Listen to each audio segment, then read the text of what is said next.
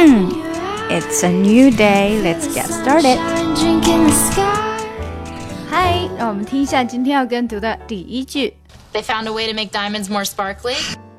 Max 说话向来很快，所以给大家慢一点读一遍。They find a way to make diamonds more sparkly. OK，接下来我们一点一点练习。They find a way. They find a way. 那这里呢，要把它连起来读，就变成 They find a way. They find a way，因为这是个问句，所以我们用了一个向上扬的音调哈。They find a way。那这里呢，find a way 的和 a 要连起来，find a way 就变成这样了哈。为什么呢？因为 find a way，你慢慢加速，find a way，find a way，find a way，find a way，是不是就嘿连起来了？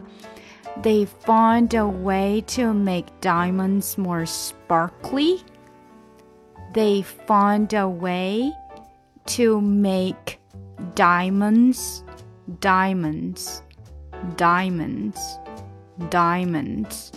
They find a way to make diamonds more sp sparkly. 那注意这个 k 里要非常快速，cly。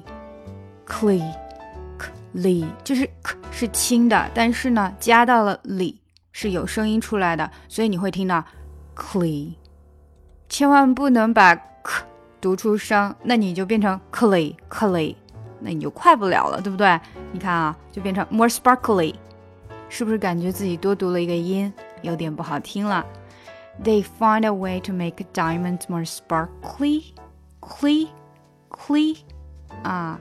sparkly, sparkly，这样才可以快速哈。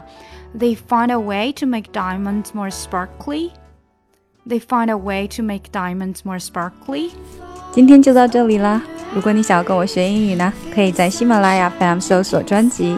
听力阅读专项提升，更多的免费英语资讯和跟读内容在我们的公众号内，ESPosts E S P O S T S。另外呢，如果你喜欢我专辑里面所用的 music，可以直接去网易云音乐搜索“抠姐英语”歌单，就可以看到我所有在专辑里面所放的歌曲啦。